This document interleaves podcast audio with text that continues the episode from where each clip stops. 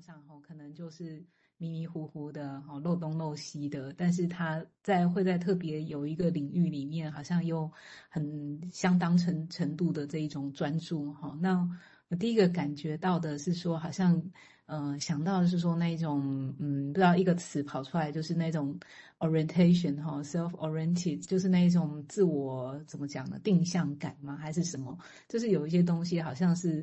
呃，很有这种 orientation 的感觉，但是就是可能也是部分的啦。哦，那有一些东西它是组织的很很很好的，有一个自己的脉络跟路径的，可是，在其他部分可能就还没有这样子。好，那也会让我想到说，哎，那那个某一种那个，我们前几天在讲，就是一个人的存在是先从一个 uni 自己必须是形成一个。单位为主的哈，那在那个单位里面，可能是一个个体，但是它不见得有所谓的什么内容或者是生活，啊，因为到生活 living with some someone 或 something 哈，那种共存感是走到最后一步里面，其实是有一个共存自己自我跟环境的某一种共存或客体关系的共存。可是，在前面其实呃，以这个发展上来说，它必须先是一个单位啦，哈，那。有单位就会有一个膜，就是那个内在外在哈，然后再来会有一个心智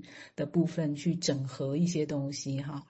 啊，那还有这个融合跟某一些东西是去融合，所以是越来越复杂的一个状况哦。也也想到了这个理论，它这个理论的背景基础下，那我觉得刚这个临床的现象很很有趣，这样子哈。好，先讲到这。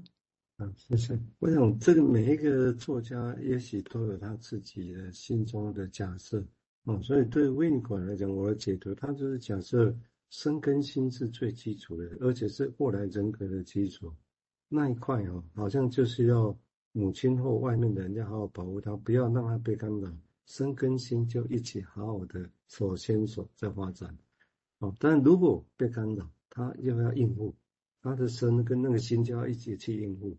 应付的时候就会变成后面大家会觉得，就好像自己都在做，不是自己，对吧？他在符合别人的期待，好像那是假的一样，就对那一部分充满了愤怒。哦，所以他他是从这样临床现象来推论，是不是有一块？哦，这我的解读，有一块其实应该就是让他们好好发展。哦，那他把它叫对他来讲，我觉得是 psyche soma 哦，然后跟以后跟人格的关系，哦，大概这是。简单的说法是这样子哦，好，我们接下来简明志再进一步说明，谢谢。好，呃，呃，谢谢蔡医师瑞军的补充，让念得很慢的胡言乱语的思想比较可以有一些聚焦，这样。好，那我就我继续往下走，呃，接下来的确，呃，要进入正题的，就是集中在这个身体的领域了。那也也就是说，我们的助人专业里面，呃，身体好像是一个一个。很基本的开始跟基础，那我是也在想，刚好谈谈到这个，就在想说，我们对身体的照顾的这个想象，怎么把它呃呃把它应用在我们对心理照顾的一种想象这样。好，我们继续看哈，啊，维尼口他说，现在我要尝试的去描述母亲照顾的面向，特别是这个 holding 哈。那在本文中，这个 holding 的概念很重要啊，需要进一步发展这个想法。那这个词呢，在这里用来更深入去探讨弗洛伊德曾经提到的某个词、某个 phrase 的一个主题啊。下面是弗洛伊德说的，他说：呃，当考虑到婴儿，只要将母亲的照顾也包括在内，那几乎就会实现了这种心理体系。这样，好，那呃，我指的是婴儿与母亲的实际关系。那当婴儿尚未从母亲照顾中分离出自我的时候，并且在心理上处于绝对依赖状态的这个时候，这是这是温一口补充的哈。好，那这个注解十四，温一口还写了一个提醒，他说，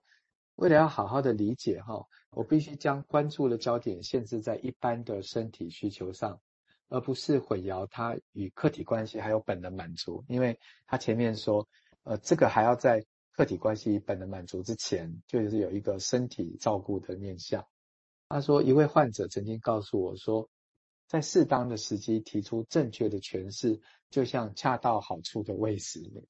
这个也是一个身体照顾的意象嘛。那你看，甚至可以运用在诠释的时机，这句话也很有趣。那我查了一下弗洛伊德这一段话，我在猜可能是出自于下面这篇文章。那这篇文章我没有读过，或许待会请教蔡医师。我的想象好像是不是在讲快乐原则跟现实原则吗？那这边弗洛伊德说的心理体系指的是快乐原则吗？是说是一种从身体的照顾跟满足开始的原则，然后慢慢导向现实原则吗？那这个导向需要母亲来促成吗？那想一想，哎，这不是温一口整个理论的微言大义吗？所以会不会想这篇文章会不会也蛮重要的哈？就是从快乐原则到现实原则，那我们的临床实务会不会这个也很重要？我们得先处理快乐原则，慢慢再导向现实原则。哦，这是一个想象。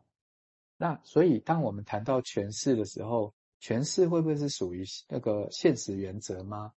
那现实原则之前属于快乐原则的抱持 holding 会不会就是个很重要的开始？这样子。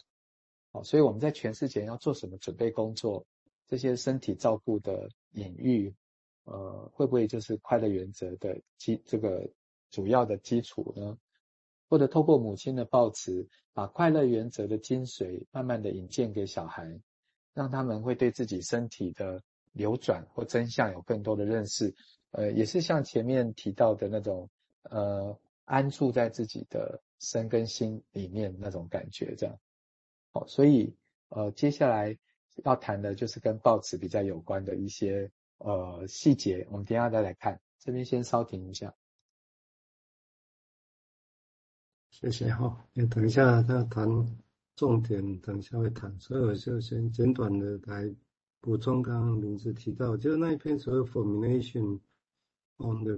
two principle of mental functioning，那个指的就是说是它只是一个概念的 formulation，要来谈所谓的心智功能的两个原则啊，那就是刚刚提到，一般我们现在大家所知的所谓的。相对原则跟现实原则这两这两个概念啊，只是在在那个时候是一九一一年，所以他必须用去，一个是讲这是在潜意识运作，一个是在意识上运作。那这两个东西到底两个会怎么样去想？所以他其实是很理论的 来想，这心智这台机器，他们到底用什么原则来运作？简单来讲是这样，所以他必须要凭空去发明出来，去想象出来。他既然把心智叫做 apparatus 心智机器，那他假设他们应该有什么原则？那这篇文章在李用那个人，他不太喜欢写那种知识化的论文哦，所以他很常很少引用别人的文章，但是他这一篇文章在李用的文文章里面好几次被引用了，就就是这一篇文章哦，其他的文章李用的几乎都也许有引用，但 他都没有标示出来。好，我们接下来请瑞金再说明，谢谢。嗯，好，那嗯，就是在想到说，哎，那像在呃人与人之间，然后就先不讲临床工作上，就是说，哎，人与人之间的这一种，其实也有很多，其实很很很需要这种抱持性的环境，然后，那其实我们到很大都还很希望，就是某一种程度上，呃，自己的思思考或感觉，其实是有。当讲出来的时候，是被另外一个人给听到，或者是换一个词，就是被包裹起来。哦，包裹其实是跟保持这个动作姿态是蛮相关的哈。就是说，那个某一个一个人的产出哈，那其实是很希望被另外一个个体所听进去哈，是要进去哈，好像有一个摄入的感觉啦。那那个进去，我们进到一个人身体里面，一定是某一种状况是被包裹的。好，那就是有时候就是会，例如说我们在朋友身上就会发现说，哎，那为什么好像别人提供给我的意见，我告诉他一件我的困扰好了哈，那他提提供给我的意见哈，却有时候是很难听得下去，即使他讲的东西是啊百分之百正确的哈，这就是绝对是正确的一个建议，或者是这样的一个。啊、他的看见等等的，好，但是在那个需要被包裹的时候，其实还还有一个在形成自自自己哈，或者是一个单位的时候，其实好，有时候我觉得那个要其实要蛮久的，而且也很容易受那个状态、个人的状态影响。那我们常常说，哎，要听到别人的意见，其实是一个非我的进来，然后是一个非我的进场这样子。好，那我。在某一个自己的状态都还很有张力的时候，